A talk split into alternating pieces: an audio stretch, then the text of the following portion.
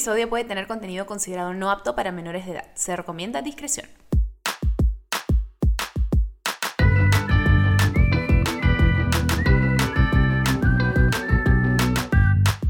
Bebé, escúchame, hello. ¿Cómo te va el día de hoy? A ti, a ti, a ti, a ti que estás manejando en el auto, a ti que estás corriendo, eh, sudándola duro, a ti que estás limpiando la cocina o lavando los platos, a ti que estás en la chamba y estás con audífonos y la gente cree que estás chambeando, pero secretamente estás escuchando este podcast porque te encanta, me gusta. Mil besitos para ti, ahora para ti, ¿cómo te va? ¿Cómo les va a todos? Pues el día de hoy, déjenme decirles que estoy Estoy sintiéndome regia hoy día. Yo sé que me siento regia varios días. Hay días en los que evidentemente no me siento absolutamente nada bien, pero hoy es uno de esos días en los que el mundo brilla, hay escarcha en el aire, hace un calor de locos, al menos donde estoy sentada grabando. Me están sudando las pantorrillas y sentada en esta silla que es el, la silla de Jaime, que es como de cuerina, me sudan los muslos y el trasero aquí, pero estoy feliz. Nada de esto me quita la felicidad. Hoy empecé el día tempranito, me fui a hacer mi clase de bici, he estado súper empilada escuchando buena música, he ido a almorzar con mi mami. La verdad que estoy feliz con la vida. Estamos cerrando un año que ha sido una porquería. y estoy muy ilusionada por lo que va a ser este 2022, bebé. Siento que va a traerse grandes cosas. Siento que las buenas cosas están por venir y que con todas las cosas horribles que pasan en el mundo, voy a decidir no enfocarme en eso en este momento y más bien enfocarme en las cosas positivas, enfocarme en las buenas vibras y te recomiendo que hagas lo mismo porque si no realmente el mundo puede ser muy depresivo. Mejor veámosle la belleza nada más, por un momento, ¿ok? No nos, no nos demos la vista gorda, ojo, solo que concentrémonos en las cosas que nos hacen feliz por un momento, ¿de acuerdo? Para no estar frustrados, ofuscados, las cosas y esos pensamientos negativos que te bajonean que entran en tu cabeza en este momento, acéptalos, agradeceles y diles adiós. Que entren como una nave pasajera que pasa y que con las mismas dices bye, así, igualito. ¿Ok? Espero te haya ayudado así en este momento como de introspección y bienestar mágico, esotérico, no sé cómo llamarlo, équico, con eh, Migo. ¡Yay! Escrita ahora para todos. ya, sé que a veces hablo cosas rarísimas. Perdónenme si ese es muy prefiero, pero es por la emoción, bebés. Es la emoción de estar aquí, tener este espacio con ustedes, porque a mí me fascina estos momentos de conversar con ustedes, de hablar de temas que no siempre son conversados y que deberían tener una plataforma para ser conversados, porque a veces son considerados tabús o la gente no le da porque le da vergüenza, etc. Y por huevadas, seamos honestos, huevadas. Así que hoy día vamos a ver un tema que ya tocaba conversar, ¿ok? He dicho. Así que el día de hoy tenemos un tema muy especial. Bueno, los que escuchan este episodio ya saben de qué se trata el episodio, porque es el título. Así que vamos a hablar hoy día de la menstruación, del periodo, de la regla, del como quieran llamarlo. Este, y pues la regla efectivamente es, ay bebés, es algo que ¿por qué tiene que ser tan tabú algo tan normal por lo que tenemos que vivir tantas personas cada mes? Me explican por qué tenemos que ocultar nuestros productos higiénicos cuando vamos a ir a cambiarnos el producto, por qué tenemos que susurrar cuando hablamos de estoy con la regla. Estoy con la regla nomás, di que estás con la regla es algo tan normal. Y lo que me encanta es que justamente nuestra invitada del día de hoy eh, ha cofundado una eh, ONG que se llama Juntas, que es una empresa social que busca transformar la experiencia de la educación sexual integral para hacerla más accesible a tantas personas que lo necesitan y acompañar el crecimiento saludable de niñas, niñes y adolescentes en el Perú y en todo Latinoamérica. Hace unos meses lanzaron el movimiento Juntas Cambiamos la Regla, en el que se busca romper con los estigmas alrededor de la menstruación y validar todas las experiencias que vivimos las personas menstruantes, porque hay que recordar que no solamente las mujeres somos las que menstruamos, ¿de acuerdo? Hay muchas personas menstruantes que no se identifican con mujeres que igual menstruan. ¿Por qué? Porque biológicamente es nuestra realidad. A mí me encantaría poder apagar la regla cada mes porque en este momento bueno, en este momento yo sí la necesito porque yo sí estoy buscando bebé, ¿ok? Pero muchas personas, al fin y al cabo, la regla la tenemos las personas menstruantes porque biológicamente nuestro cuerpo sabe qué es lo que tiene que hacer para que exista la reproducción. Y gran parte de mi vida yo no buscaba reproducción, entonces, ¿por qué rayos tenía que pasar por eso cuando no quería reproducirme? Me encantaría que haya un botón de on y off, le faltó en eso al cuerpo para ser maravillosamente perfecto, pero en fin, ese es otro tema que vamos a conversar hoy.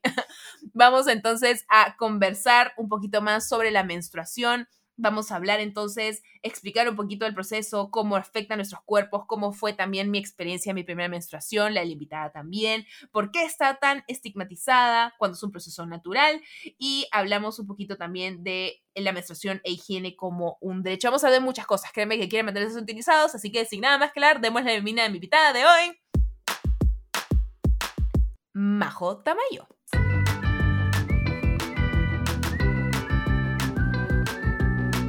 Majo hermosa de mi corazón, bienvenido a... E, bienvenido, bienvenida, bienvenida, bienvenida, ¿no? Bienvenida a este podcast, bebé. Oh, gracias, Didi. Qué, qué felicidad poder compartir este espacio contigo. Gracias por la invitación. Bebé, la felicidad es nuestra, aquí todos escuchándote, porque aparte vamos a hablar un tema que a mí me fascina, que por fin vamos a conversar. Hace tiempo que queríamos conversarlo en el podcast, pero no tenemos una idea bien clara del enfoque.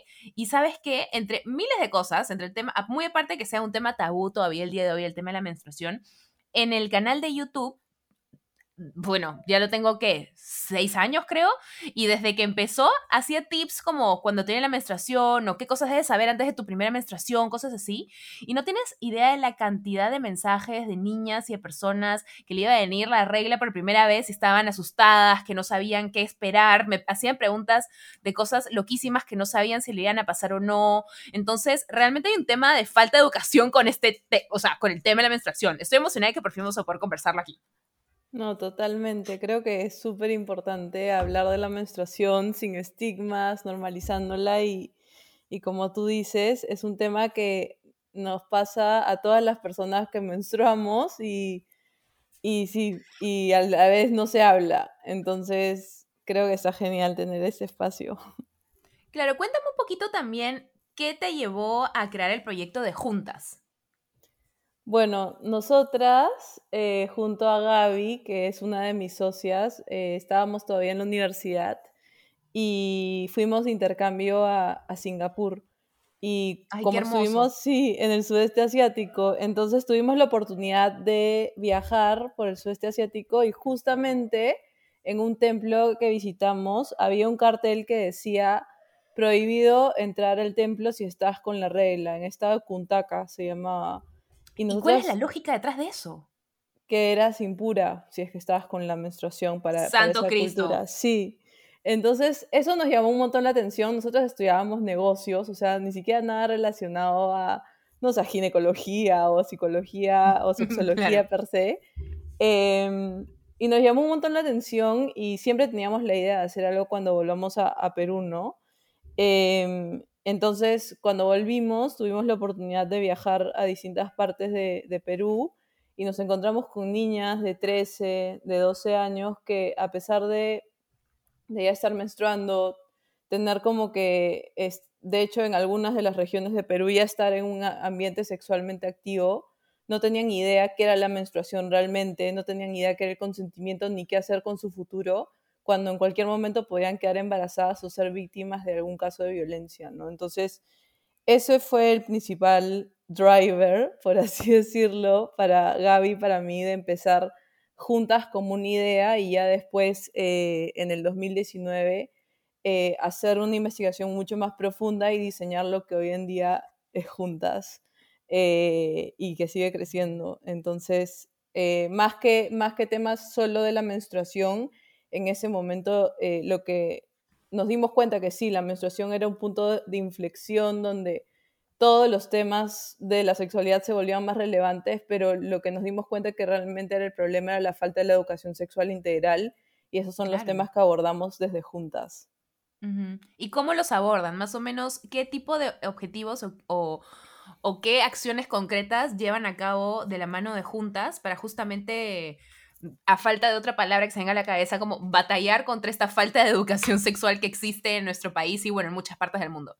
Bueno, nosotras que eh, a futuro nuestra visión es tener dos enfoques claros, ¿no? Uno educativo per se y otro de salud. Eh, dentro del educativo que ya está funcionando, tenemos una web que es alojuntas.com y ha sido codiseñada con adolescentes para que puedan aprender de educación sexual integral, pueden encontrar juegos, pueden encontrar canales de ayuda, conectarse con expertos y es totalmente gratuita. tenemos herramientas eh, y juegos para las mamás, papás y cuidadores que quieren iniciar las conversaciones alrededor de la educación sexual integral con sus hijos, hijas, hijes desde los siete años en casa. Em, y eh, luego tenemos eh, programas educativos que desarrollamos junto a empresas u ONGs o organizaciones que quieren llevar a cabo un programa social este, de, donde enseñamos educación sexual integral tanto a las mamás o cuidadores y a, las niñas y adolescentes eh, y medimos un poco lo, el impacto de estos programas, ¿no? Entonces, dentro de, de, la parte educativa tenemos eso y en el futuro un poco la visión es hacia poder comenzar a crear productos de salud menstrual o de salud sexual que puedan ayudarnos a acompañar de una manera mucho más tangible el desarrollo integral eh, y saludable de, las niñas y las adolescentes hacia, hacia la adultez. Claro, y siendo un tema tan importante, o sea, a mí personalmente me parece lo caso que hayan bueno, es un tema también de la sociedad machista en la que vivimos, ¿no? Particularmente en América Latina, diría yo. Eh, pero muchas personas, y no solamente hombres, hombres y mujeres, porque también muchas mujeres ya tienen internalizado el tema del machismo y no se dan cuenta cuando están perpetuando estas cosas que realmente surgen del patriarcado. Eh, pero este tema de las personas que creen que no es algo importante el tema de la salud sexual, por ejemplo, hablamos de elecciones y cuando eh, congresistas o diferentes personas tratan de meter el tema como, ok, hay que ver este tema. Eh, la educación sexual, hay gente que dice, eso no es importante ahorita, eso no es prioridad, hay otras cosas más importantes, que a mí me revienta porque, o sea, al fin y al cabo, cuando hablamos de salud, de, de salud sexual, estamos hablando de la salud, o sea, educación sexual es salud. Por lo tanto, a esas personas o quizás algunos cuidadores eh, que quizás no le ven como el valor o la necesidad importante que realmente tiene hablar de educación sexual, ¿qué, podrías decirles como para que quizás entiendan que efectivamente es algo importante?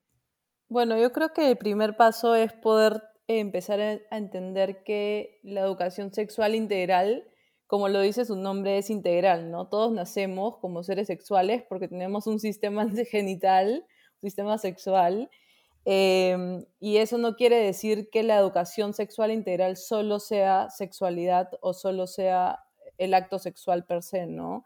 Eh, la educación sexual integral comprende muchos temas adicionales como lo son la identidad, la violencia, la prevención de riesgos, em, eh, los temas de, de, relaciones que tenemos con nosotros mismos, con los demás. Entonces, eh, qué mamá, qué papá, qué cuidador no quiere que sus hijas e hijos sean, eh, tengan un buen autoestima, que sepan cómo enfrentarse a, una situación de violencia, em, que no caigan en una situación de riesgo como el embarazo adolescente. No, no creo que ninguna, ninguna mamá como que desea eso para sus hijas, ¿no? Entonces, em, creo que si comenzamos a deconstruir el concepto de educación sexual integral eh, y comenzamos a pensar en el verdadero valor que puede tener para las hijas e hijos de, estos cuidadores, eh, cada uno de ellos se va a ir dando cuenta y también evaluando qué partes de la educación sexual integral sí son urgentes para, para el desarrollo de sus hijas e hijos, ¿no? Y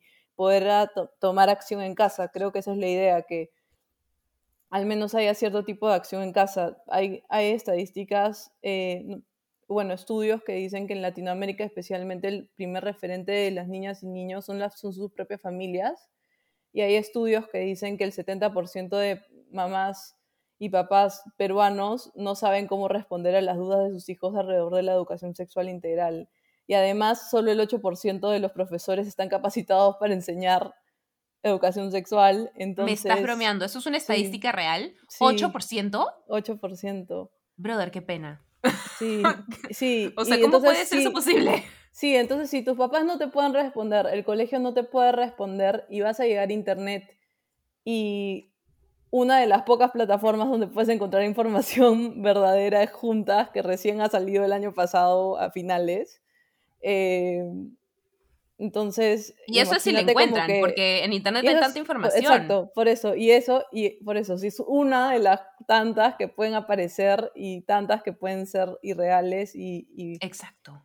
Y nada, o sea, hay, hay unos riesgos tremendos eh, de por medio y, y yo creo que con este tipo de estadísticas los cuidadores deberían comenzar a darse cuenta de la importancia de la educación sexual integral, ¿no? El embarazo adolescente es una de las consecuencias de la falta de esta educación y perpetúa la, la pobreza y al país creo que le cuesta más de 200 millones de dólares al, al año este, el embarazo adolescente. Entonces, eh, realmente es un problema súper fuerte y, debería estar en agenda eh, y, y, a veces se deja de lado por el mismo nombre que tiene, ¿no? Educación sexual integral. Qué miedo. Claro, las personas como que dicen, ay, no, pero sexual, no, ¿Cómo, ¿cómo vamos a hablar de eso? Y se lavan las manos, como dices tú, ¿no? Bueno, no, no, en casa no enseñamos eso, eso lo tiene que enseñar el colegio. Y el colegio dice, no, eso lo tiene que enseñar el gobierno. y el gobierno dice, no, eso lo tiene que enseñar en casa. Y es como que todo el mundo se pasa la papa caliente y nadie hace nada al respecto. Sí, tal cual. Sí. Bueno, entonces, ahora que hemos dejado claro cuál es la importancia y justamente lo que decimos, que muchas niñas, niñas, jóvenes que van a ser personas menstruantes y le tienen pánico porque realmente no saben qué es, o sea, lo ven en películas o les dicen cosas, o sea, no es por nada, pero si a mí me hubieran dicho a los, no sé, pues imagínate, siete años que de una manera muy cruda, como que, oye, si por si acaso vas a sangrar, vas a desangrarte una semana al mes por el resto de tu vida desde el próximo año, así que andate preparando y eso es todo lo que me dice, como que estaría aterrada. Entonces, necesitaría más acceso a información. Hoy en día, bueno, en esa época, ya yo soy un poco más tía, pues, en esa época no había internet para ir a buscar, habían como que esos tipos, me acuerdo perfecto que me pusieron un video de VHS, que como que nos llevaron a todas las niñas a un cuarto y pusieron un video como que esto es lo que es el periodo, y con una voz así, y como que viejísimo, que parecía hecho en los setentas, y como que explicaron un poquito qué era el periodo, pero igual como que no me queda claro, y bueno, luego en la clase de biología como que sí, efectivamente ahí explican todo, ¿no? Entonces como que ok, ya, entiendo, digamos, de una manera qué es, pero yo no recuerdo haberme sentado a tener una conversación de eso con mis papás, porque cuando ellos ya se han sentado a conversar conmigo, el colegio ya me lo había enseñado de alguna manera, pero no se hablaban de esos temas, no se hablaban de eso entre amigas, con tus abuelos, con tus papás. O sea, no sé cómo sea el día de hoy porque yo estoy más tía, pero a mí me gustaría poder hablar de eso libremente con mis hijas, hijes o quienes fuesen, eh, porque realmente estamos hablando de un proceso que es totalmente normal. O sea, lo pasamos literal cada mes. Las personas menstruantes lo pasamos cada mes de nuestras vidas hasta que, bueno, pues llega la menopausia, que Dios quiera no se demore tanto después, porque yo ya también estoy un poco harta. O sea, a mí, a mí siempre todavía me provocó que hubiera una especie de botón switch, tipo on y off, en el que dijera, ok, cuando realmente quiero reproducirme, para las personas que decidan hacerlo, porque hay muchas personas que tienen que vivir con la menstruación toda su vida y realmente nunca quieren reproducir, entonces por las puras tienen que pasar por eso, y decir, ok, de ahora en adelante sí, on. Y digo, termine off. Porque me pasa de vuelta tener que hacer eso como una gran parte de mi vida, toda la, gasta, toda la gastadera de plata que te, te haces en productos de ese tipo, este, la incomodidad. Hay muchas personas que tienen jaquecas, personas que tienen. Bueno, en fin. Eso es todo un tema que ahora vamos a comenzar a explorar un poco a mayor detalle, pero vamos a una pequeña pausa y vamos a hablar en sí, a explicar cuál es el proceso concretamente de la menstruación para eh, las personas que quizás aún tengan dudas o si alguien quiere conversarlo con sus niñas, niñes y explicarlo un poquito, vamos a explicar un poquito exactamente qué es para todas las personas que tienen esa duda. Ya regresamos.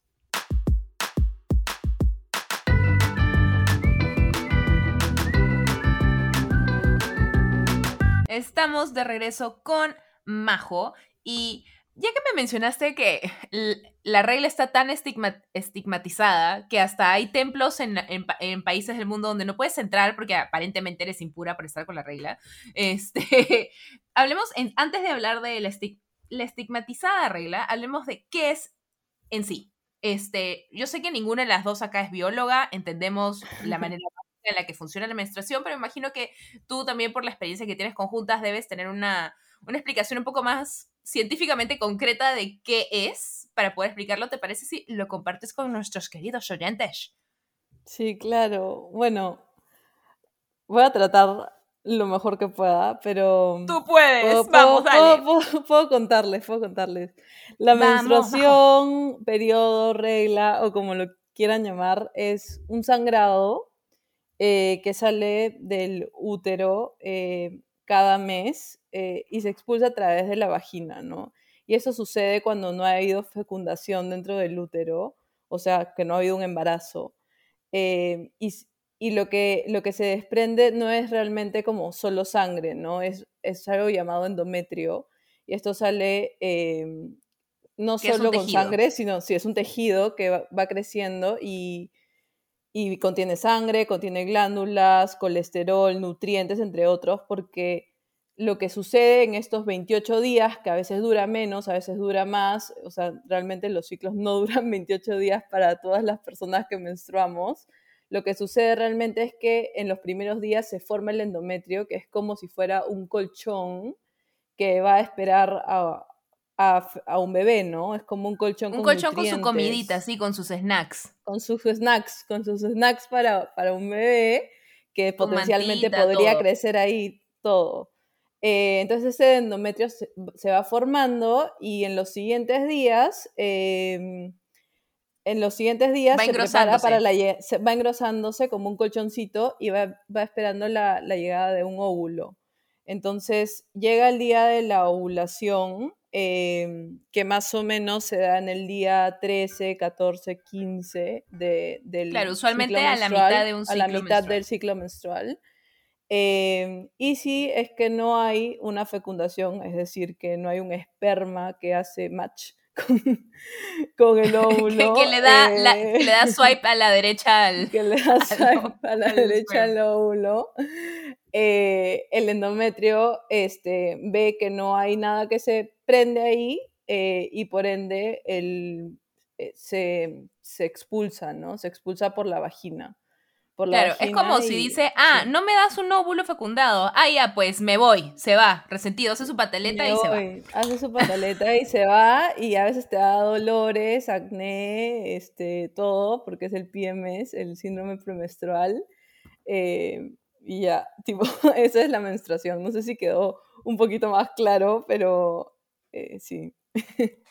Yo creo que está súper claro, bebé, la verdad que súper bien. Ahora, si es algo tan normal. Es estamos hablando de un proceso que es natural para el ser humano, para las personas menstruantes. ¿Desde dónde surge la estigmatización de este tema? ¿Es un tema higiénico? Por, o sea, no, ese tema ya aparte histórica de la menstruación, esa sí ya no la conozco. No sé si tú al empezar juntas hiciste un poco más de research y sabes de dónde surge toda esta estigmatización hacia ello. ¿Nos puedes contar un poquito más? Bueno, eh, por, lo que, por lo que hemos podido investigar, hemos podido ver en el día a día de, de, las adolescentes y también hablando con personas mayores y sus propias experiencias con la menstruación, es algo que ha estado por muchísimos años, ¿no? Tipo, la menstruación es, o sea, algo que justamente estuve pensando la otra vez, o sea, no hay como que una historia tal cual, no es como que lo ha narrado un historiador ni ha hecho como que una investigación, Sería chévere. Claro, no hay un cuentacuentos de la menstruación. Pero así como para las vacunas no tomaron a la menstruación en cuenta, para el estudio de las vacunas, los historiadores creo que tampoco han tomado muy en cuenta la menstruación como parte de la historia. Cuando es parte de toda nuestra historia. Eh, o sea, no habría historia si no fuera por la menstruación, porque si no fuera por la menstruación no había reproducción. Gracias. Sí, gracias. Eh, pero pero hay varios temas, ¿no? Uno, este, que yo creo es que sangras y no necesariamente eh, siempre han habido productos, no, no siempre han habido productos que retengan el flujo, ¿no? Entonces, en los días en los que las personas que menstruaban, en, tipo hace, no sé, imagínate, miles de años, tipo, menstruaban y, y probablemente lo que hacían era encerrarse en casa, ¿no? Tipo, encerrarse en casa y esperar a que terminen de sangrar y luego, eh, luego volver a su, a su día a día porque no había algo que retenga el flujo. Entonces, yo me imagino que un poco parte de ahí, ¿no? Un poco parte también de del desconocimiento, em, de, de, que estás con dolores, este, sangras, y sin tanta medicina por detrás, hablando miles de años atrás, eh, no necesariamente se entiende que la menstruación es un proceso normal, más bien se entiende como una enfermedad y por eso hasta hoy en día escuchamos personas decir que están enfermas cuando están con la menstruación, ¿no? Entonces, o en, otras, en otros países, me, acuerdo que me dijeron que en Puerto Rico se dice estoy mala. Em, entonces, yo creo que el estigma parte de que no es un proceso, Yo creo que sí, horrible.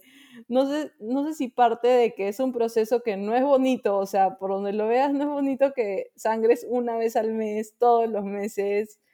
O sea, creo que va a ser bien difícil, o sea, sí es natural, sí lo, podemos normalizar y pensar que, que eso nos permite saber que estamos saludables porque nuestras hormonas están como que bien, si es que menstruas y, y tienes un ciclo relativamente regular y tal pero a la vez no es un proceso tan bonito si lo pintas con los facts de, cómo es, ¿no? Entonces, yo me imagino que el hecho de que con desconocimiento, desinformación de dónde viene esto, eh, miles de años atrás, siempre se ha visto como una enfermedad, como algo malo, como algo que se debe esconder. Eh, me imagino eh, por eso culturas como, las que vimos allá en el sudeste asiático, eh, te prohibían entrar a, un lugar porque estabas en un momento impuro, ¿no? Estás sangrando sangre mala, sangre impura, que también es algo que se cree mucho. De, hecho, el año pasado el UNICEF hizo un estudio acá en Perú con una muestra de 200 niñas y me parece que el, ¿cómo era? Algo como el 22% de las niñas si el 21% de las niñas calificaban como sangre mala que sale del cuerpo a la menstruación. Ah, entonces, sí, entonces una realidad que aún existe aquí en, Perú, de repente no se tangibiliza en que no te dejen entrar a un lugar, pero es algo que tienen interiorizadas muchas personas. Claro, em, aparte hablando desde un punto de vista eh, antropológico, sociológico, eh, digamos que a lo largo de la historia se ha visto al, género femenino como debilidad, ¿no? Como el más débil, como el, este, mm, ¿cómo se dice? El sub, ¿cómo es? ¿No es el dominante, es el otro? Sub, sub, sub... ah, tengo la palabra en la lengua, en la punta de la lengua. Submissive. Ahí está. ¿Cómo se dice en español eso? Sumisa, la alineación. Sumiso, ahí está. ¿No? Como el género sumiso, el que está a la merced del masculino, etcétera. Siempre nos ha visto como el segundo. Entonces, el hecho de que también estemos como sangrando cada mes es otra muestra como de debilidad. Entonces, era algo que simplemente ayudaba a perpetuar esta idea de que sí éramos un, un género o un sexo más débil. Entonces, yo creo que también por ahí hay un tema de de como asociarlo con algo negativo, ¿no? Porque lo veían como un tema de debilidad. Me parece loquísimo porque en verdad el hecho de sobrevivir un, desangrado mensual nos debería servir como unas guerreras fuertísimas, como líderes del mundo, como qué increíble que sobrevivan esto cada mes y yo me mato de risa viendo los TikToks de patas a los que les ponen estas máquinas que simulan los cólicos menstruales y como lo ponen en 0.01 creo y como ¡ah! y es como dude, esto no es nada. Claro. Me mato de risa viendo ese video, me encanta, me parece demasiado divertido. Pero sí, quizás como también viene un poquito por ahí, no lo sé. sí, es increíble. Quiero, quiero probar uno de esos este, con Jaime, solo por curiosidad para ver su umbral del dolor, en verdad. por suerte él es un aliado y es cero como de ver el sexo femenino como inferior o más débil o algo, pero me encantaría saber cuál es su umbral del dolor solo para tener una idea. Sí, lo máximo. No, nos llamas para ver cómo pasa eso. Pasamos los candidatos. No tengo idea de dónde conseguir este aparato, hermana. Tengo que buscarlo en algún lado porque me parece simplemente increíble. Y tanta gente lo tiene, pero en fin, nos estamos derivando y yendo por las ramas. Entonces, este, ¿qué te parece si tomamos de nuevo una pequeña pausa y volvemos para, para continuar hablando de la menstruación y ya no hablar solamente este, de la menstruación en las mujeres, porque a veces nos olvidamos que no solamente las mujeres son las que menstruan. Entonces vamos a tomar una pausa y volvemos.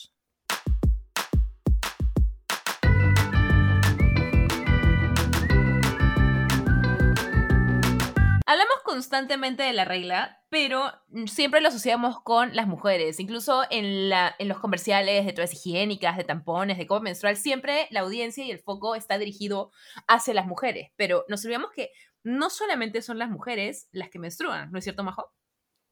Sí, en verdad, cuando, cuando hablamos de, las mujeres que solo menstruan, nos estamos olvidando que hay eh, un grupo de personas que no se no se consideran a sí mismas mujeres, que a la vez también tienen que pasar por este proceso mes a mes, ¿no? Y ahí incluimos a las personas que son no binarias o también a, los hombres trans, que tienen que, tienen, que, tienen que, bueno, no tienen que, menstruan cada mes.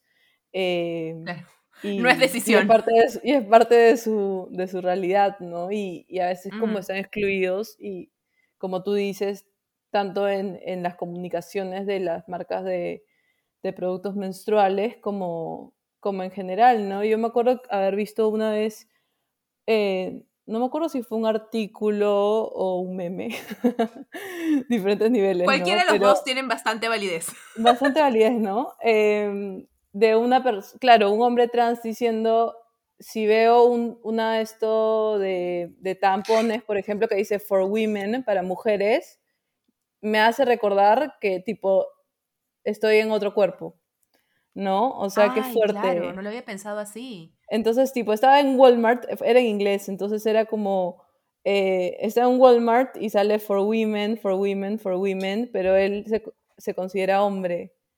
Claro. Entonces. O también se le dice a higiene femenina, a todos los productos de que están relacionados a la menstruación, pero no solamente es para que lo utilicen las personas que se consideran este, del sexo femenino.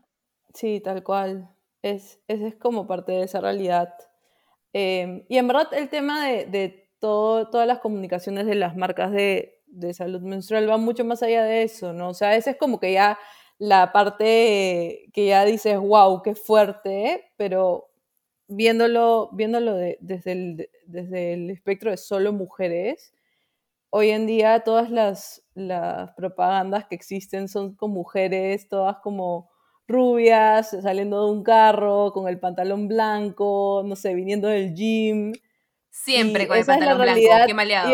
Y, esa es la, Nadie usa un pantalón blanco cuando está menstruando y tipo... Jamás. Jamás en la vida y, y tipo, creo que solo el... que No sé, hay un porcentaje mucho más grande de mujeres que no no tipo son rubias en el Perú eh, y, no, y, que no tienen, y que no tienen carro que van en una combi que tienen que moverse en taxi que, tienen que moverse en colectivo en tren etcétera tienen que estar sentadas con su toallita su toalla nocturna imagínate en el tren ahí dos horas me muero tipo todo, todo el sudor que, puede... o personas que ni siquiera tienen acceso a estos productos. Por ejemplo, tengo entendido que hay un montón de países en África que justamente una de las cosas que hace UNICEF es de llevar más productos a personas que no tienen acceso a ellos. Y que como tú dices, se, se, quedan encerradas en su casa, pues no salen porque no paran de sangrar y no tienen ni siquiera a veces ni agua de cómo limpiar. Yo te juro que no sé cómo hago, cómo haría. Sí, y acá en Perú también es una realidad, ¿no? Totalmente de acuerdo. En un montón de países, eh, lugares recónditos de nuestro país. Sí, y o sea, realmente y también en, en, Lima, en las zonas un poco alejadas, o sea, un paquete de, toallas higiénicas cuesta más o menos 5 soles, entonces al mes es como, al año, perdón, son como 60 soles y hay muchas personas, imagínate, en una casa con tres niñas y la mamá también menstrua, son cuatro personas, 4 por 6, 240 soles al año y con un sueldo mínimo es un poco insostenible y a veces tienen que comenzar a usar trapos o papel periódico y es la realidad de muchas mujeres. Y hay un montón de países además donde está descrito eh, estos productos como un producto de lujo. Entonces les agregan unos impuestos para que suba aún más de precio. Cuando es ilógico que algo que realmente es una necesidad, porque están básicamente, estamos hablando ya de un tema de eh, como derecho humano, diría yo, o sea, un tema de salud que es algo que debería proveer, digo yo, o sea, el gobierno. No puede ser que hay países que te regalan condones, pero no pueden hacer lo mismo con estos productos que son necesarios. Sí, sí. Bueno, o regalan Viagra. Eso es lo más loco. Regalan Viagra y te ponen un impuesto a la bendita toalla higiénica. Sí, bueno, acá los, los, métodos anticonceptivos en Perú son gratuitos, pero como tú dices, o sea, lo de las toallas higiénicas salió un proyecto de ley el año pasado. No, este año se aprobó un proyecto de ley eh, de acceso gratuito a, mm, a, productos menstruales, pero todavía no lo hemos visto en ejecución, así es que hay que estar vigilantes. Eso es lo que nos queda ahorita. Tipo, estamos viendo qué que, es lo que está sucediendo desde juntas, al menos como eh, tratando de como que ver si es que se aplica y cómo van a poder como acceder a estos productos, pero todavía no, no lo hemos visto tangibilizado. Claro, y en un país de tanta pobreza, o sea, no puede ser que recién a estas alturas se estén aprobando este tipo de ley cuando es algo realmente tan necesario. O sea, como tú dices, especialmente en todos estos como este, hogares donde las personas no tienen el, costo anual para lo que realmente esto cuesta y es algo, no es que tú, no, es no puede ser que lo nieguen un lujo, un lujo sería que yo pudiera decidir si, si menstruo o no, o sea, esto yo lo tengo, es una realidad, este, eh, física, mi cuerpo menstrua, yo no puedo evitar que menstrue, o sea, no, no hay manera. Entonces, realmente es un tema de derecho a salubridad, a higiene, a salud, Así que, bueno, como tú dices, estaremos vigilantes, pero pues realmente hay, hay, que entender que, que, es mucho más que, no puede ser de manera un lujo, pues eso realmente es, es un lujo y, un privilegio para la gente que dice que es un lujo. O sea, ¿cómo se nota que no entienden? Sí, creo que algo importante también es de notar que la pobreza menstrual no solo es la falta de acceso a productos menstruales, ¿no? También es la falta de acceso a salud menstrual en general. Por ejemplo, hay hay personas que viven años teniendo cólicos y pensando que es normal tener tantos cólicos y se enteran después de, no sé, seis años que tienen endometriosis o que tienen unos quistes. O tienen ovarios poliquísticos. O cuando, si yo tengo una amiga que el quiste le explotó porque no sabía que sus cólicos eran normales. O sea, ella sufría y sufría con los cólicos. Pero lo operaron. Sí, lo operaron, pero... Se podía morir de una infección. Estábamos en el colegio, tipo, tenía 16 años. Y, ella, me ataque algo así, pero, pero eso, eso sucede, imagínate lugares donde no tienen acceso a una clínica rápida. Y más allá de la salud menstrual, también está la educación menstrual, ¿no? O sea... Totalmente. Em, no me acuerdo ahorita el porcentaje, pero era bastante preocupante. Creo que 5 de cada 10, sí, 5 de cada 10 adolescentes peruanas no conoce eh, de dónde viene la menstruación. Entonces, si no conoces de dónde viene la menstruación, eh, por eso es que hay razones para el embarazo adolescente, ¿no? Y que esas, esos números no hayan cambiado en las últimas tres décadas del porcentaje de embarazos adolescentes en nuestro país. Entonces. Y que luego eh, aluden a que es una persona, una mujer de vida activa o de vida social activa o de que es una irresponsabilidad, que es su problema, cuando en realidad es un tema de que no tiene acceso a educación sexual. Esa es la raíz del problema. Sí, y bueno, educación menstrual, que todavía es más básico que la educación sexual porque es algo que te pasa todos los meses, totalmente natural, eh, biológico y, como, y que no debería tener ni un solo estigma porque es algo que le pasa a todas las personas que menstruan en algún momento de su vida, ¿no? Entonces, em, sí, o sea, la pobreza menstrual no solo es la falta de acceso que sí existe y de hecho a mí me gusta pensar que la pobreza menstrual va un poquito más allá de eso, no solo es como la falta de acceso, sino también es no sentirte cómoda con los productos a los que tienes acceso, ¿no? Porque a veces hay chicas que sufren de irritación con las toallas higiénicas este, convencionales, las comerciales que no son de algodón, son de plástico, de rayón, eh, y, no pueden comprar una toalla de algodón orgánico porque es más cara, o no pueden usar un tampón porque realmente acá también son más caros. Eh, o, no pueden usar una copa menstrual porque es más cara, o por la misma falta de educación en sus familias, como que le han puesto un estigma de que no te puedes introducir algo por la, por la vagina, entonces... Claro, eh, porque no se de no pierdas tu virginidad o eres impura. Entonces esa chica está condenada a utilizar toallas higiénicas em, comerciales que son de rayón, que le van a causar irritación por años y, y sentirse incómoda una vez al mes, bueno, varios días al mes, Em, es, es, es, un problema grande, ¿no? Y tal vez esa chica no necesariamente debería estar pasando por eso, por sus condiciones socioeconómicas, sino que hay otros factores culturales que, que hacen que eso pase. Exacto. Y ahora que mencionas sobre, digamos, todos estos productos eh, de higiene menstrual o de salud menstrual, como son las toallas, como son los tampones, también desde hace unos años hemos visto pues que hay un incremento de uso y de confianza en la copa menstrual que antes no se escuchaba mucho, pero es una opción, digamos, más ecoamigable, este, porque al fin y al cabo, si contamos todas las toallas y tampones que se usan usa una persona cada vez que le arregla una vez al mes, imagínate multiplicar eso, o sea, el impacto ambiental que debe tener eso debe ser de locos. Entonces tenemos la opción también de la copa, ¿no es verdad? Eh, Sí. hay, o sea, ¿qué, ¿qué me puedes decir como comparando estos métodos, beneficios, aparte del tema ambiental de la copa? eh, ya que me imagino debe ser parte de, de lo que ustedes también dan como información eh, en cuanto a educación menstrual. Cuéntanos un poquito más de las diferentes opciones. Bueno, en verdad opciones hay un montón. Acá en Perú eh, se puede encontrar, bueno, las toallas higiénicas convencionales, eh, que son hechas de rayón. A veces te dicen que son tipo algodón, eh, pero no es tipo algodón. Entonces, si te irritan, igual siendo tipo algodón, busca una algodón orgánico, que también hay, son un poco más caras, lamentablemente, pero hay en el mercado y, y tal vez te- les pueda ayudar a, a mejorar la irritación, que totalmente válido que te pase con las toallas higiénicas, porque son de plástico. Y como tú dices, Didi, en verdad eh, contaminan un montón y es una pena, al menos las de algodón orgánico creo que se, se pueden compostar y tipo, dependiendo de Se qué marca, rápido que las se pueden degradar más rápido. Exacto, exacto. Eh, están los tampones, eh, realmente acá en Perú son bastante caros. Yo, por ejemplo, uso, tam- uso tampones y la copa menstrual eh, personalmente y yo los compro en otro país porque acá me parecen demasiado caros. los compro en Estados Unidos porque si no acá me parecería un robo.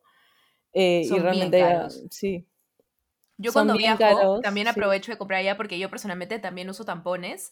Eh, recién desde hace poco ya compré mi primera copa, pero no encuentro aún la manera en que me acomode del todo. No le he dado tantas pruebas, es que me pone nerviosa. Siempre también recuerdo que cuando probé por primera vez los tampones también me dio un montón de nervios y me tomó como tiempo acostumbrarme. Ahora que los uso dije ya, toallas nunca más y quiero que me pase y seguro me va a pasar lo mismo con la copa, pero todavía estoy como en el proceso. Y efectivamente también. los tampones acá son carazos. Yo siempre que voy a Estados Unidos me compro esas cajas que tienen como que 40 y ya. 50, sí, sí, sí, sí, yo los meto- también. lo bueno es que también abres la caja, los pones todos sueltos en la maleta y no pesan nada y no ocupan nada de espacio, entonces bravazo. Sí, sí, yo también, soy igual.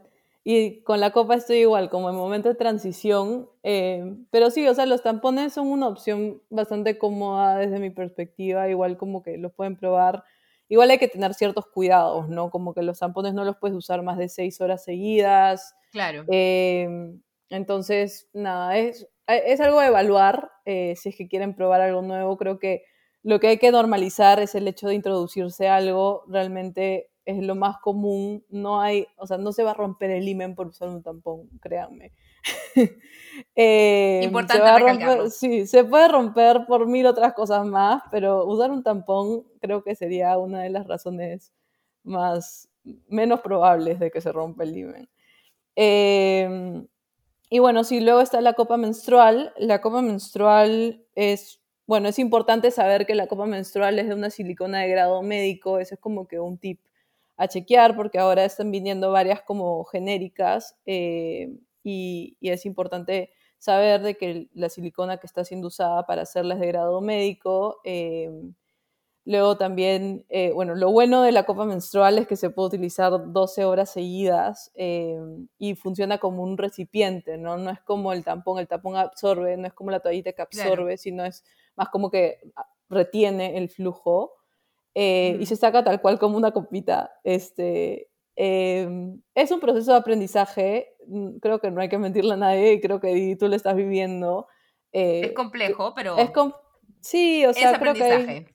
es, es un proceso de aprendizaje y, y creo que se puede hacer este, poco a poco, con calma, ¿no? A veces me escriben chicas eh, o escriben a juntas más bien eh, y desesperadas porque es la primera vez que lo usan y dicen como que, que no me funciona, que he manchado un poquito, es totalmente normal, o sea, es parte Bueno, de... Es, yo la primera vez que lo usé pensé que al sacármelo iba como a caerse un río rojo y en verdad no fue tan así, o sea, fue mucho menos de lo que pensé. Yo tenía una imagen en la cabeza y, y no, nada que ver, exageré un poquito. Ya, sí, tal cual. O sea, yo, yo también pensé lo mismo. Eh, y, pero lo bueno de la copa menstrual es que es una, una opción súper acomigable. Este, realmente, si la cuidas bien, puede durar hasta 10 años. Y económica, sobre todo. porque- Económica, sí. O sea, en, en juntas tenemos una eh, que le hemos puesto 80 soles, que creo que es una de las más baratas, tipo, porque queríamos como que romper con esto de que son tan caras en Wong, tipo a 150 soles me parecía demasiado caro. Em, sí, igual creo que hay otras opciones en 120, 130, y, pero dura tanto tiempo que vale la pena. Y la única em, manera en la que se limpia es la pones en agua hirviendo y la sacas y está. Sí, la pones en agua hirviendo antes de que, cuando, cuando te viene la menstruación. la usas, la usas, la usas, termina la menstruación, la hierves, la guardas hasta el siguiente mes. Eh, entonces realmente es bastante práctico. producto o algo, algún otro método aparte de este, estos tres que hemos mencionado? Sí, hay, bueno, hay calzones que, por ejemplo, a mí me parecen ideales, tipo, si te vas a poner un vestido, tipo, vas a una fiesta o algo y quieres ponerte un vestido y, y tal vez no quieres usar la toallita y tal vez no usas la copa, tipo, te pones estos calzones que retienen el flujo y te olvidas, o sea, eh, te olvidas toda la noche. sí, funciona. Sí. Sí, sí, sí. ¿Dónde existen estos calzones que son brujería? Bueno, he visto algunas marcas acá en, en, Perú. Creo que hay, una, hay una, una, empresa que se llama Vera Ciclos que los vende. Y hay también otras cosas como eh, las toallas higiénicas reutilizables. Eh, de hecho, hay una marca súper linda que me, que me gustó hace poco que se llama Marile, Em, que trabaja con unas mamás de niños que vienen a tratarse como em, enfermedades crónicas acá en Lima y tipo ellas las producen, son de algodón orgánico certificado, así que me pareció linda la marca y, y su calidad súper buena y nada, son como toallas higiénicas normales, tipo, pero las lavas cada... ¡Qué top! No sabía, te juro que estas cosas son totalmente nuevas para mí. Lo de los calzones mágicos me ha parecido realmente increíble. Mira, ni yo conocía estos, estos temas y que además saber que en Perú los pueden conseguir me parece un golazo. Bueno, bebé, vamos a ir ahora sí a una pequeña... Podemos seguir conversando horas, pero tenemos que, tenemos que ponerle pronto una pausa a esto y volvemos para allá, eh, darle los últimos toques a nuestra conversación. ¿Estás lista? Claro, sí.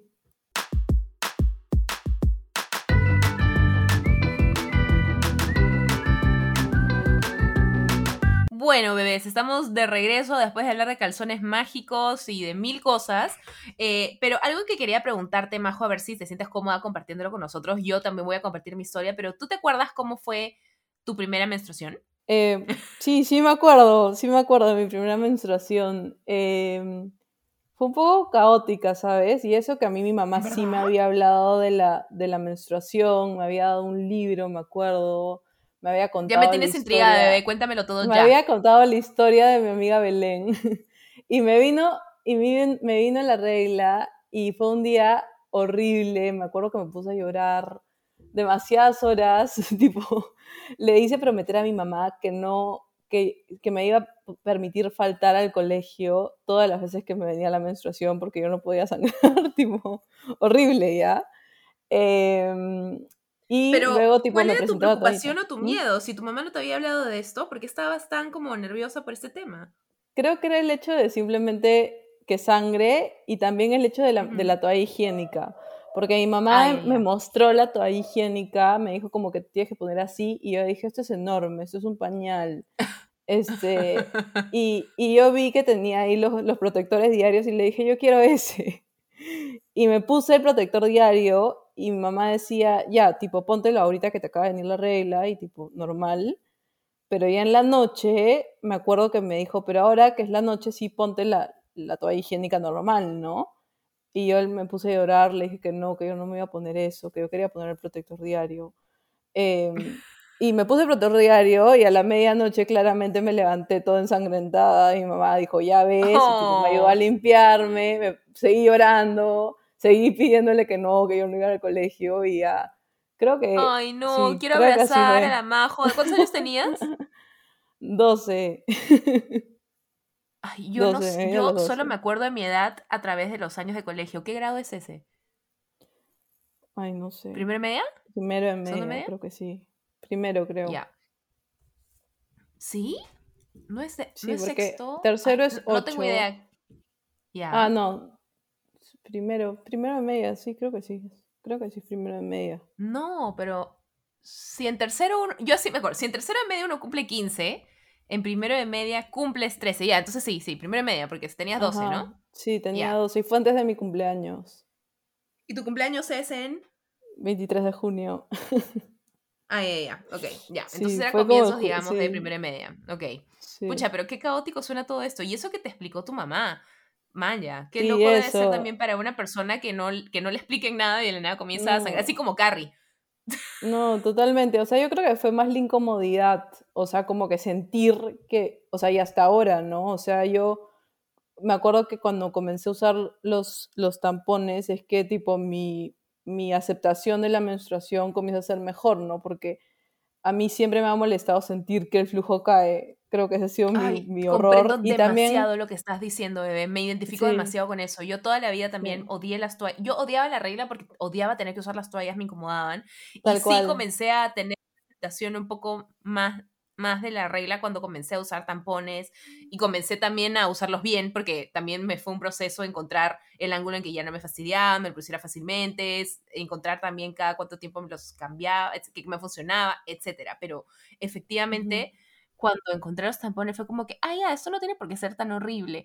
Odiaba el sonido que tenía este, la toalla cuando te movías en el colegio, parar y sentarte y luego despegarte la toalla porque se te pegaba el poto y era horrible. Ah, no, odiaba. Y cuando hacías deporte, cuando hacías deporte era lo peor, ¿no? Porque no sabías si era tu sudor o la menstruación. Ay, no, qué feo, es que era horrible. no, o sea, sí, la, y a mí la toalla o sea, creo que era el hecho de la toallita, era el hecho de sentir eso, porque realmente, o sea, ahora cuando comencé a usar tampones, yo los comencé a usar como a los 17, 18.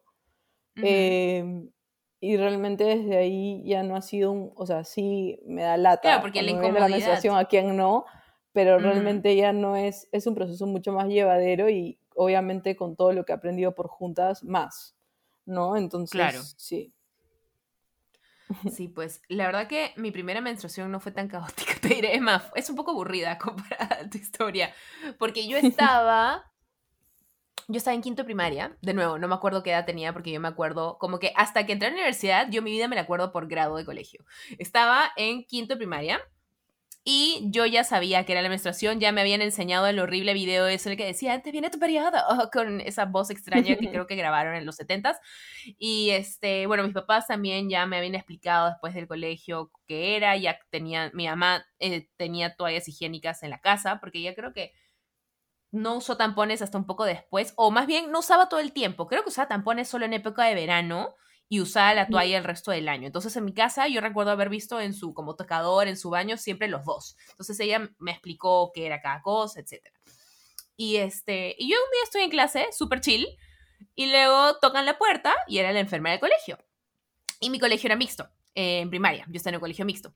Entonces, este, toca, el, toca la puerta y, y este, dice, dice, hola, este, está Diana Ibarra. Y yo como, estaba ahí chill y la típica que todo el mundo voltea y dice, uh, yo como, ya, ok. Y aparte lo raro era que ni siquiera fuera la directora, el subdirector, era como la enfermera. Y yo era como que, ¿qué ha pasado? ¿Qué está sucediendo? Súper extraño. Estaba, estaba súper confundida. No estaba preocupada, estaba como confundida.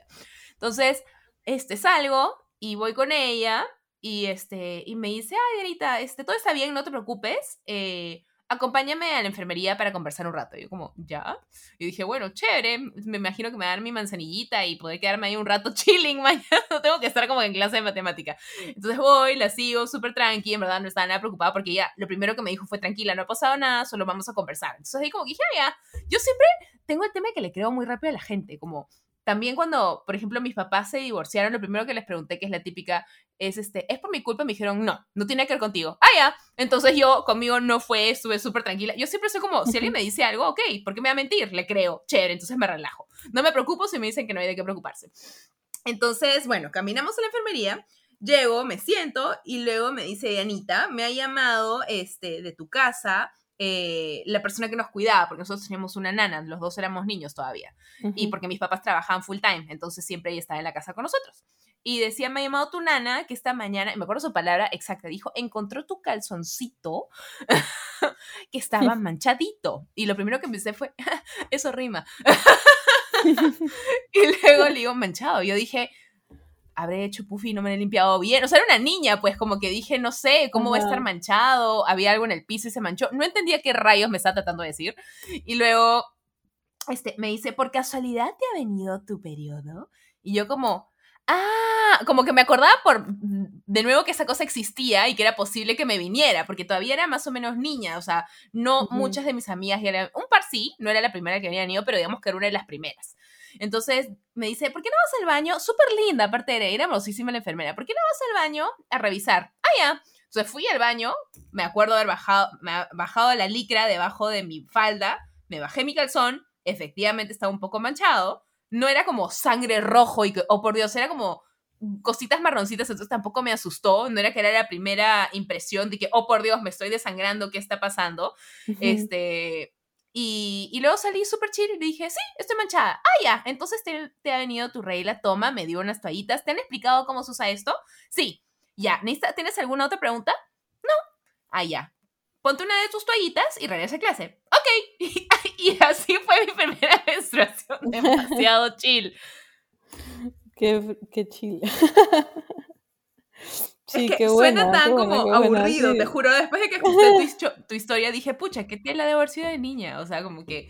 Pero sí, fue súper, súper chill para mí en realidad. Y no sé cómo sea la experiencia de varios, eh, de otras personas allá afuera, solo que me acuerdo que hay tantas personas que realmente le tienen tanto pánico a la primera y puede que, o sea, la mayoría de personas ni siquiera se dan cuenta cuando viene la primera. ¿Tú sentiste algo? ¿Sentiste algún dolor esa primera vez antes de que te venga o algo? Yo no sentí nada.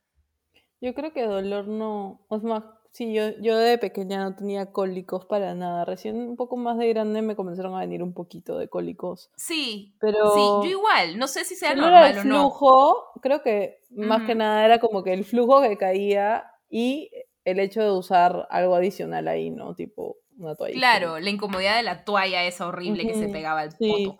Era como que, ¿por qué, mañana? Si, soy una niña, ¿por qué? ¿por qué que venir esto? O sea, no basta que nos desangremos una vez al mes. Aparte me estás diciendo que tengo que pegarme este pañal de plástico al poto y, al, a mis labios vaginales durante una semana, porque eso también de chivola me duraba más tiempo en la regla que ahora. No sé si esto te pasa a ti también. No me acuerdo bien, ¿ah? Este... A mí me duraba como una semana de chivola, era maleado. Era como dos primeros días que bajaba casi nada, pero igual tenías que ponerte algo porque te manchabas. Luego el tercer y cuarto día que eran super full y luego como de dos a tres días más que, que también era como que medio manchadito suave. Ahora sí, soy como, mi cuerpo aprendió a ser eficiente, soy con las justas cuatro días. El primer día, en la noche anterior, como que me empieza un cosito y ya sé que haré la regla, al día siguiente está en su esplendor, el segundo día está como casi, o sea, el tercero casi está como en su máximo esplendor, y luego al día siguiente ya casi nada y se termina de ir. Mi cuerpo ha aprendido la eficiencia. El mío es parecido. Pero me acuerdo que cuando era pequeña me dejaba de venir algunos meses porque como que en esos años se comienza a regularizar y no necesariamente significa algo malo, tipo en los primeros años de menstruación. es importante que las personas pequeñas que están viendo esto o escuchando esto lo sepan. Eh, es normal que tipo te deje de venir algunos meses y para mí esos meses eran la gloria. Y yo, no me ha venido la regla. La maravilla. O, cosas locas que pasan también que cuando estás como con un grupo de chicas se les sincroniza la regla. ¿Hay algún estudio que diga por qué es eso? Porque a ver lo caso. No le encuentro la lógica. Pucha, lo más acertado que he escuchado es que tiene que ver con la luna y la marea. Puede ser. Ala, ya nos fuimos mega astrológicos. Sí, sí, sí. No, esa es otra conversación. Ya, ok. Veremos con quién la tenemos. Y había otro, espérate, ¿cuál era la otra? Había una más que, que lo tenía en la cabeza como esto que pasa. ¡Ah! Se me ha ido, debí apuntarlo. Rebu. Pero bueno, ya será para otra ocasión. Algo que, este, bueno, em, ya me acabo de dar cuenta de la hora, bebé, ya tenemos que ir cerrando este episodio. Algo que quieras eh, compartir como para cerrar y ya darle su full circle moment a la conversación de hoy. Bueno, no, nada, que, que realmente creo que es importante que como personas que menstruamos eh, nos tomemos un tiempo para aprender. Felicito a todas las personas que ya lo hacen, eh, aprender sobre la menstruación, tratar de ver qué posibilidades hay, tratar de sentirnos cómodas eh, con, con, este proceso natural que pasa todos los meses, ¿no? Entonces, creo que, creo que sería, sería en un mundo ideal podríamos probar todos los productos y podríamos como que realmente encontrarnos dentro de este mundo de la menstruación. Eh, y nada, los invito a, seguir un poco las redes de Juntas. Pueden seguirnos en el Instagram de Juntas, que es juntas.oficial. Pueden seguirnos en nuestra página que es solo sobre la menstruación, que se llama Cambiamos la Regla. Y de hecho estamos en campaña navideña haciendo recaudación de donaciones de, de kits menstruales para reducir la pobreza menstrual aquí en Perú. Eh, y nada, si quieren también informarse, pueden entrar a lojuntas.com y encontrar toda la información de manera gratuita. Increíble. Les estamos dejando también en la descripción del episodio, bebés, el Instagram de Juntas para que lo puedan chequear en caso no les haya quedado claro con nuestro audio, nuestro podcast. Pero de verdad que vayan y chequenlo. Eh, me parece súper importante que sigamos compartiendo sobre no solamente esta iniciativa que han tenido conjuntas, sino comenzar a tener estas conversaciones también entre personas, entre amigues, entre mujeres, entre todos, todes, para realmente dejar de, darle este estigma a la regla que no es justo, número uno. ¿Qué, hizo la regla a alguien alguna vez? Nada. Eh, realmente es básicamente la razón por la que existe vida. Entonces, dejemos de tener un tema tabú a esto, rompamos esos paradigmas y seamos, este, tengamos orgullo de, sí, estoy con la regla, so, soy sobreviviente de este desangrado cada mes, ¿ok? Dame un poco de crédito. Así que pues nada, muchas gracias de nuevo, Majo, por habernos acompañado el día de hoy. Eh, hemos aprendido muchísimo. Eh, me ha encantado escuchar un poquito también de la historia de dónde surgió Juntas. Me pareció lo caso lo que, lo que dijiste, lo de los templos. La verdad que ni me acordaba que eso había sucedido. Y cuando lo dijiste dije, brother, es verdad, yo también lo he visto, lo he visto por internet. Eh, una vez yo también fui a un templo en Camboya cuando hice mi viaje por, por Asia hace unos años. Y lo vi, por suerte no estaba con la regla, entonces dije, bueno, conmigo no es, pero me quedé también como, what the fuck, ¿qué es esta guay? Sí, no, gracias a ti, Didi. No, Majo, gracias a ti nuevamente. Un abrazo para Gaby también, tu socia.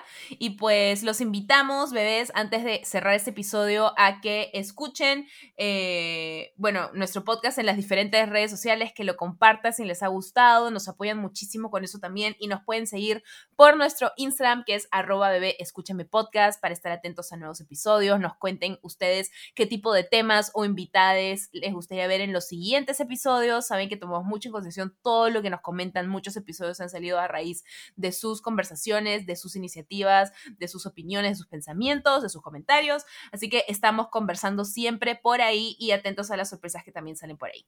Ahora sí, me despido. Ha sido un día maravilloso. Que la pasen regio, fabuloso, mega increíble. Y les mando una pachurra enorme. Chao, Majo. Chao a todos. Chao, Didi. Chao a todos.